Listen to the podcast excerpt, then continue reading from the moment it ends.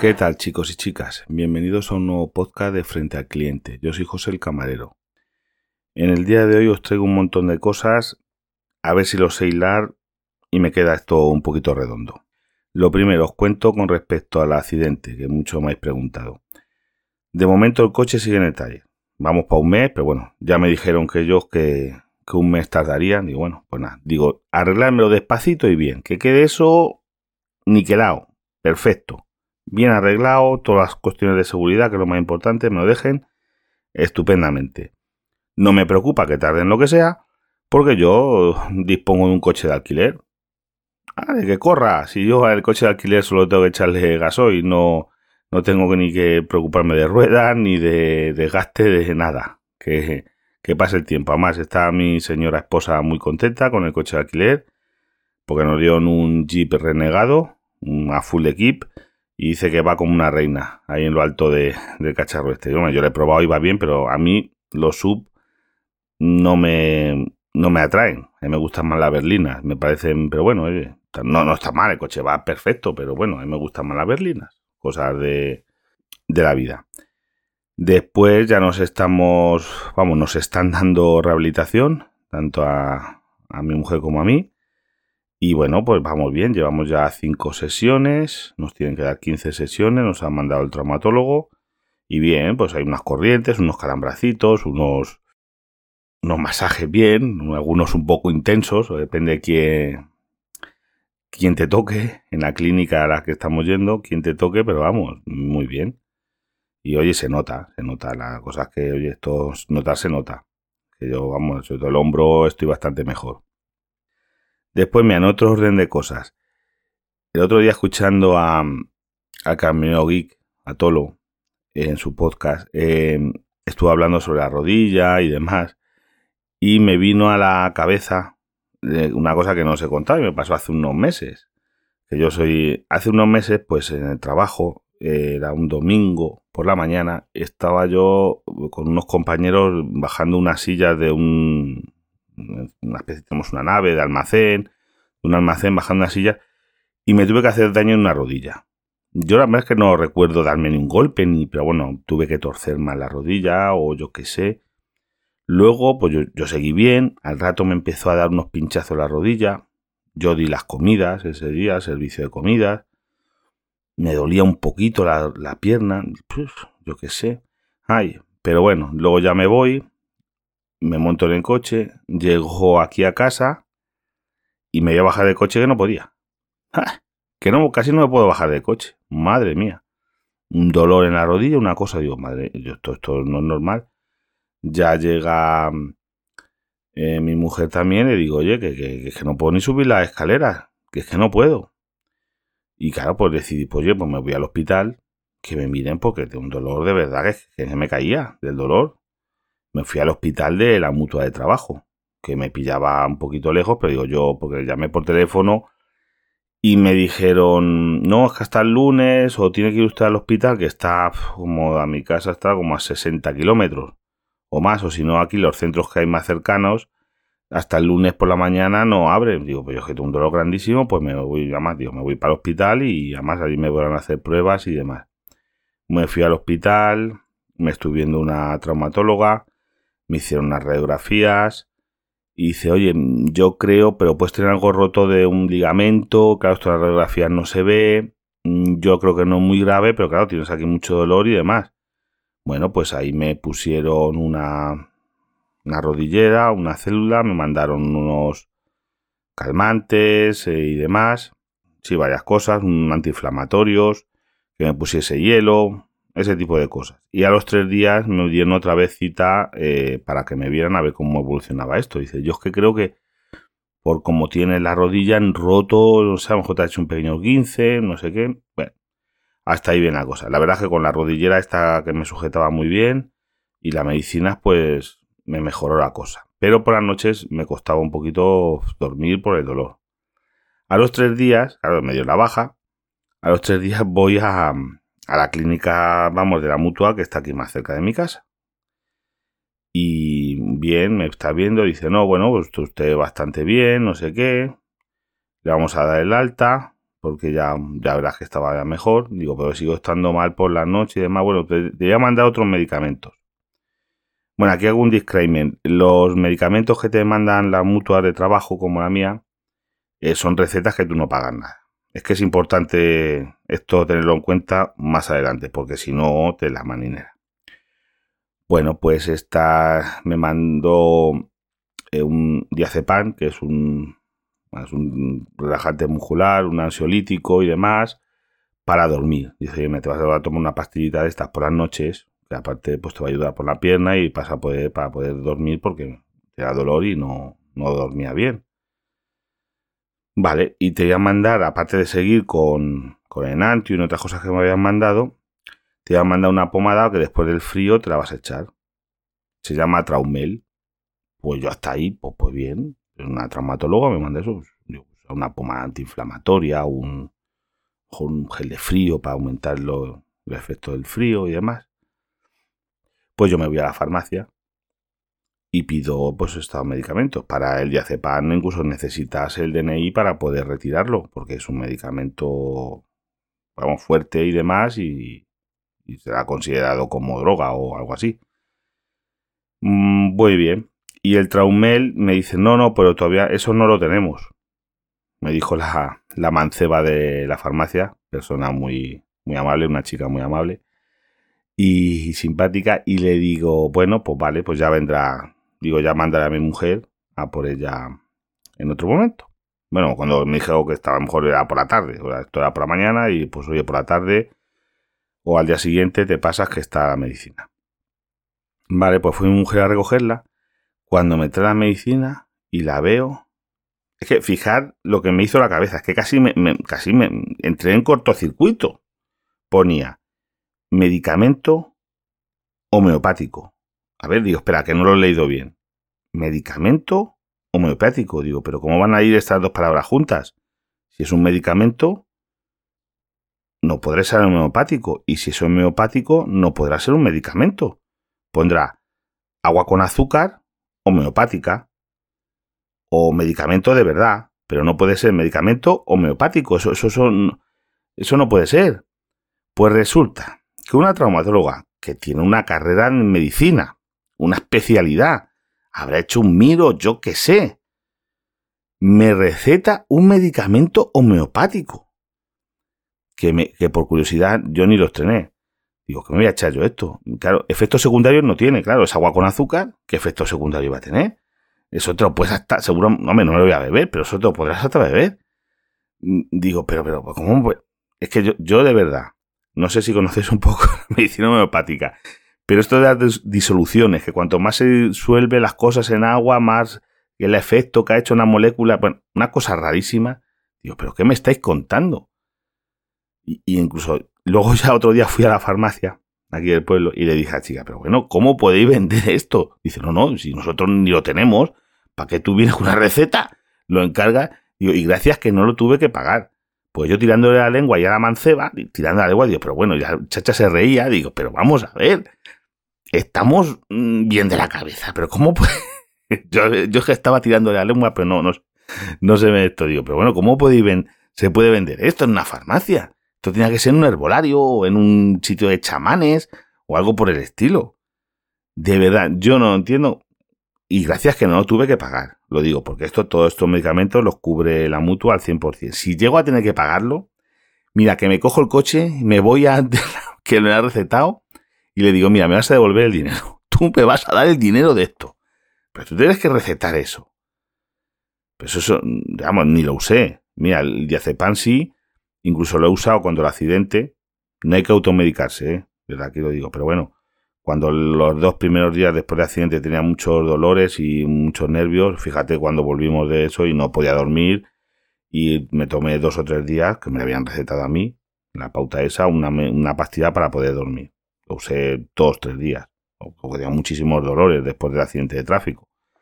Y me vino bien, lo tengo ahí, porque yo realmente la otra vez lo usé también dos o tres días, nada más. Eh, y, chico, yo es que me quedé de piedra. Yo me quedé de piedra cuando yo veo medicamento homeopático, claro, me leo el prospecto ni que se, vamos, no sé si en otros países, ¿cómo se llama? Aquí es que yo, yo siempre lo conocido como prospecto, eso que es las instrucciones de dosis y contraindicaciones. No, no tienen una contraindicación, pero ¿qué contraindicación va a tener eso? Si es una crema que eso, a saber. Si eso no tiene compuestos, dice, no, que tiene no sé qué, no sé cuál. No tiene compuestos. Si eso son excipientes solamente. Vamos, una cosa loca. Yo es que me quedé de piedra cuando me recetaron eso, que eso se lo venda en una farmacia me dejó de piedra, según no soy farmacéutico, eso trabajo probado y estará todo lo que tú quieras. Pero es que no me lo puedo creer que un médico, un médico licenciado en medicina, mm, con una especialidad de traumatología, pueda mandar eso y crea que eso hace algo. Porque yo os digo que eso, cuando seguro que hay 100.000 medicamentos de verdad sin receta de, los que se venden para dolores, que anuncian en la televisión, que esos son medicamentos sin receta, que sí que hacen cosas, son calmantes, son antiinflamatorios, son cosas de verdad. Pero esto, vamos. Bueno, eh, ahora vamos a pasar a otra cosa. La electricidad. Eh, me habéis contactado varios por el tema, pues sabéis que esto, vamos a ver. Sigo estudiando todas las cosas que van saliendo. Eh, ahora mismo mmm, Ninove sigue siendo la compañía con el precio a 0,19 céntimos el kilovatio hora, masiva, claro, y con la potencia también no la tiene muy cara, mejor que hay.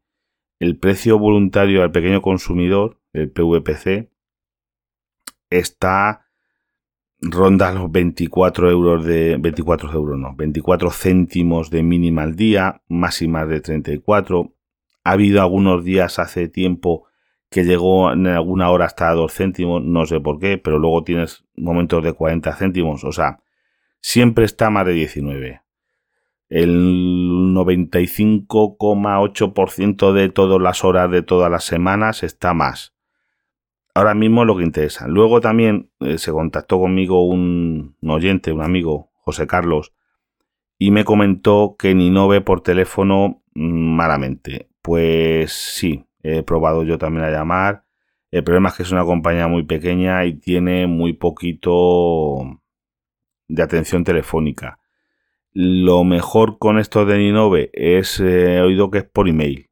Contactar por ellos por email, puedes escribir un email con el problema que haya y ahí sí que parece que contestan y demás, porque se conoce que el personal que tienen pues lo, lo, tienen más a bien a contestar email. Alguien, alguien tendrán cogiendo el teléfono, pero a lo mejor tiene a uno para, yo qué sé, no tendrá muchos clientes, pero a lo mejor tiene 50, 100 mil clientes. No sé, a lo mejor son menos, no lo sé. Es lo que os digo. No sé, claro, tiene algún defecto, es una compañía low cost y esto es como mm, yo cuando recomendé Digi en teléfono a mí me va bien. Yo llevo con Digi ya el otro día estuve viéndolo, que llevo como unos siete meses o por ahí, y a mí me va bien. Incluso he cambiado una línea que tenía de prepago mi suegro, que estaba en mi nombre, la he cambiado a Digi también por el tema de que por dos euros al mes tenía 100 minutos y luego 5 gigas, que mi suegro no tiene ni datos en un móvil, son móviles de llamar, pero digo, bueno, por dos euros 100 minutos compensa más que lo que tenía de recargas. Y digo, la he cambiado a, la he portado a Digi. El, al cambio, Droni, del podcast Tenemos Hambre, pues me dijo que él iba mal, que se cambió a Digi y que tiene problemas de cortes, de que en los móviles, de que los datos no le van bien. Yo es que ves, tengo tres móviles y no he tenido nunca problema de datos. No he tenido problemas de cortes en casa. Es que esto depende mucho de cómo te va la vaina. Yo puedo hablar de mi opinión personal. Cada uno es que depende de la zona, donde viva, las coberturas que tengas, incluso hasta el, móvil. Hay móviles que se van mejor con unas compañías y móviles que se van mejor con otras. No os puedo decir otra cosa. Yo a mí me ha ido bien, pues digo lo que es. Y me, a mí me está compensando por el precio. Por supuesto. Otra gente, pues oye, yo, por ejemplo, a mí me interesa Movistar. Yo Movistar eh, o O2 y Digi, porque yo necesito tener cobertura Movistar donde vivo y donde trabajo tiene que ser Movistar. Y ahora mismo a mí me va bien. Pero oye, yo entiendo que otra gente, pues oye, probar en O2 o probar en, en Movistar. Eso ya es cada uno, tienes que ir viendo cómo os va bien. Y lo de la luz ya os digo, eh, ni no veo ahora mismo lo mejor que hay hasta que salga algo mejor. Mm, el precio voluntario al pequeño consumidor, eso sí que es un robo. La gente que sigue estando en eso es un robo, pero oye, esto ya es cada uno, pero eh, como ahora que han dicho que van a bajar el precio del gas, va a bajar el recibo. Vamos a ver, los que estamos en Repsol, los que tenemos un precio fijo, no nos va a bajar el recibo. O sea, esto es que me gustaría que cuando dan las noticias tenían que aclarar. Le va a bajar el recibo al, al precio voluntario del pequeño consumidor que están pagando locuras. De acuerdo. A los que estamos con un precio fijo, no, porque tenemos un precio fijo. A nosotros ahora mismo ni nos sube ni nos baja. Lo único que nos ha afectado en los últimos meses es los movimientos de impuestos.